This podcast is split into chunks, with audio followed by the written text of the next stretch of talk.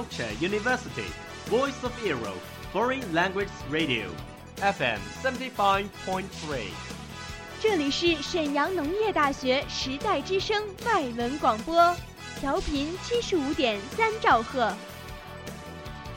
Travel around the Western world, get through your English channels, broaden your horizon. Welcome to E. VOE. 引领资讯潮流，掌控校园高度， 用我们的精彩唤醒你的耳朵，收听最流行 V O E，愿你听。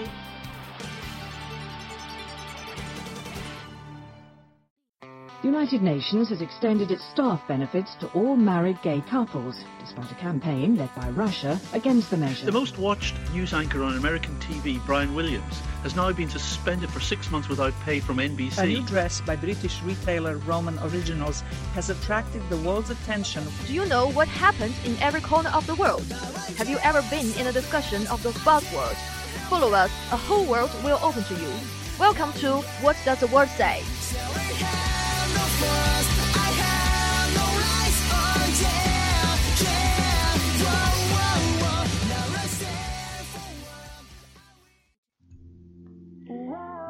Hello everyone, welcome to the World Says from the VOE Foreign Languages radio station. This is Vincent. Good evening, I'm Charlotte. In this program, we will explore an interesting topic. We're talking about first impressions and how they are often wrong. So let's start with the term first impression. It's the idea or opinion that you have about someone after meeting them for only a short time. It's very natural to make a quick judgment about someone based on their appearance and facial expression. Hmm, We are going to be hearing about the results of the research that has been researching on impressions. The test asks people to decide whether they thought faces were dominant, competent, trustworthy, or extroverted. Well, let's just look at those words for a second. Dominant means being strongest or most important. Competent means being able to do things. Well, if you are trustworthy, it means people trust you, so you are worthy their trust. And being extroverted means you are energetic and enjoy spending time with others. 如果你是 trustworthy，就说明人们相信你，你值得他们信任。而 extroverted 就是说你精力充沛，乐意与他人交往。 So, what did the research find out? Faces that look happy and feminine, like a woman, were rated as more trustworthy, while faces that were more masculine, like a man, were seen as more dominant.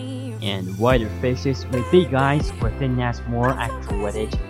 脸庞较宽且眼睛比较大的人被认为是比较外向。 Now, the important thing in the research says that these judgments aren't accurate. Someone who looks competent isn't necessarily competent. So what does this mean in practice? Trustworthiness, dominance, and attractiveness are the three big things that we form impressions of people. But interestingly, we have done some work predicting the electoral success of politicians, and the judgment that is most predictive of who is going to win the election is perceived competence. And this is not random at all, because if you ask voters what is the most important attribute of a politician, competence is one on the top. Wonder if I dodged a bullet or just lost the love of my life.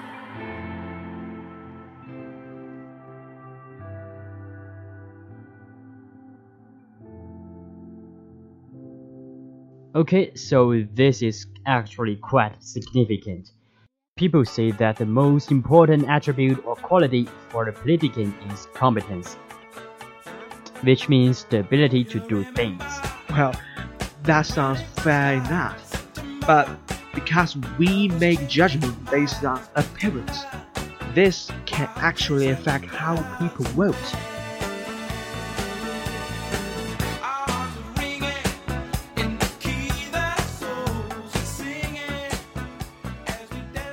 If voters believe or perceive someone to be competent, they are more likely to vote for him or her. This applies especially to people who are less educated about politics. They are more likely to be influenced by appearance. And this applies to around 25% of voters. So the number of people who go with their gut is large enough to influence the outcomes of elections. Well, to go with your gut, that means to make a decision which isn't based on rational thought. It's based on instinct, on a feeling, on your gut. Yes, your gut is your stomach and the organs in your belly. So can we tell nothing from a person's face? Well, faces carry useful information about things like a person's mental state and whether they are tired or sick, but they don't tell you about a person's character. 人的脸上有很多有用的信息，比如他的精神状态是否疲劳或生病，但是不能告诉你他的性格。 Indeed, it is not only election where there's cast. We also judge during job interviews and meetings.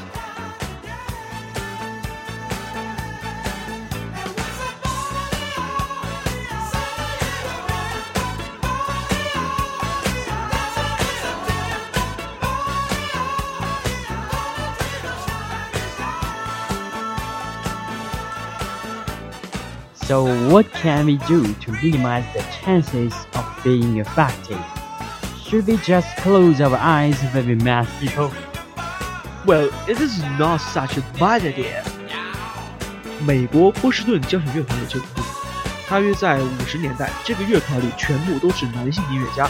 后来他们进行了一次盲选试镜，也就是说，他们只听试镜者的演奏，而不去看他们长什么样子。 And what happened? I guess many women were selected. exactly, around 50%. Of course, gender and race are also huge factors in how we perceive faces. We tend to react most positively to faces that looks like our own. Right. Well, I guess we just need to take a deep breath and try not to judge too much. Hmm, but easier said than done. I'm afraid, especially when we judge so quickly. But do we do it in under a second, one second, or six seconds?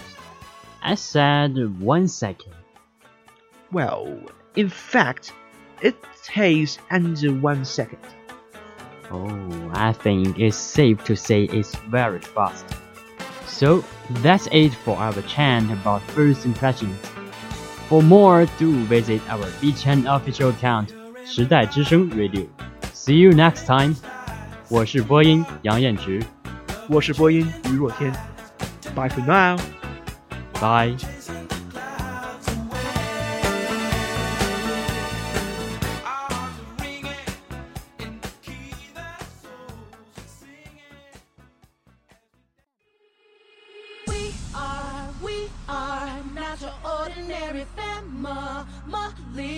We can all agree that we are close as close can be.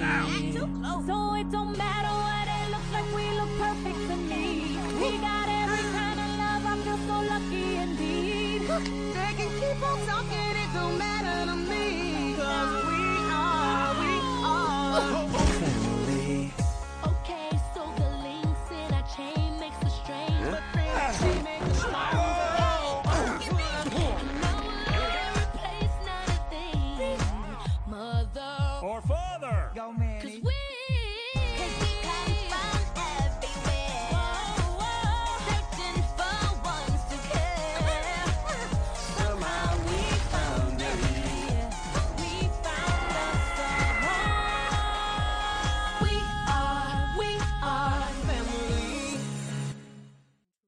That's all of today's programs. Thank you for listening. 如果你喜欢我们的节目，您可以同时在荔枝 FM、iTunes Store、Podcast 同时搜索 VOE 外文广播电台，为您呈现精彩往期节目。我们下期再见。